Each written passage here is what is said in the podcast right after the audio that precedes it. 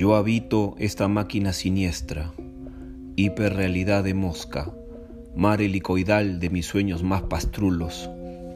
Soy el que perdió su rumbo camino a la fuente, un alien vagando en los confines de algo inexistente, un hallazgo antediluviano zozobrando en la margen izquierda de algún dios. Brida, lo incendiaste todo mientras te depilabas para ir a la disco. Tu amor fue una canción maldita, un océano lleno de cadáveres, vuelo de pelícanos muertos sobre este mar donde hacíamos barquitos de papel con nuestras tristezas. Estoy perdido, canto mantras, poemas en Visnú. Soy Horus, Apolineo, Juan el decapitado, luchando hasta la muerte con esta maldición de viejo templario, escribiendo versos en los baños de los supermercados para no morir. Mi ubicación, racimo interestelar, un parsec o 55 trillones de segundos intergalácticos, equivalentes a 200.000 años de oscuridad dentro de tu corazón de serpiente, atrapado en esta verticalidad siniestra, tercera dimensión, donde el amor lo encuentro solo en museos, en viejas canciones de héroes perdidos del rock and roll. Aquí mi alma es un producto subhumano que se vende en conserva. También hallé una flor tan bella como tu desnudez, como el tierno beso que me diste por última vez en los labios. Cuadratura lunar 1001, 1001, 100001. Hay felicidad en los semáforos, en las últimas ofertas de temporada. El todo es un ojo catatónico, adimensional. No tengo retorno, me he perdido para siempre bajo esta sustancia gris. Soy el astral de algo que lucha por su vida dentro de la protomáquina del no ser.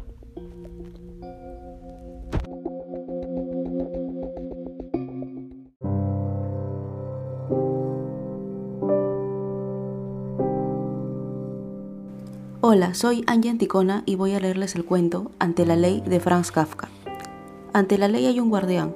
Un campesino se presenta frente a este guardián y solicita que le permita entrar en la ley pero el guardián contesta que por ahora no puede dejarlo entrar.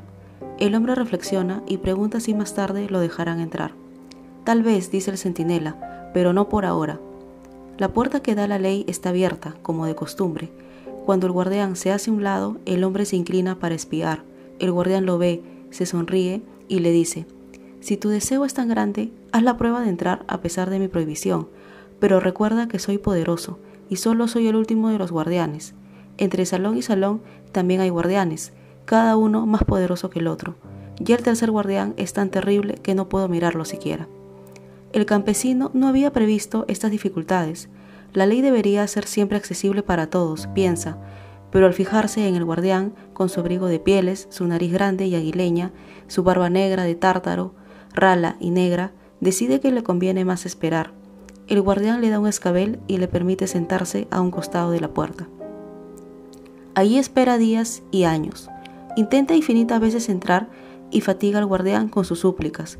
Con frecuencia, el guardián conversa brevemente con él, le hace preguntas sobre su país y sobre muchas otras cosas, pero son preguntas indiferentes, como las de los grandes señores, y finalmente siempre le repite que no puede dejarlo entrar.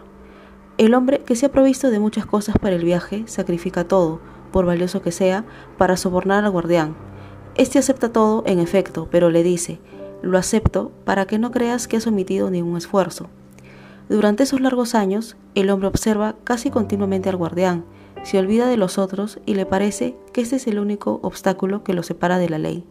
Maldice su mala suerte, durante los primeros años audazmente y en voz alta.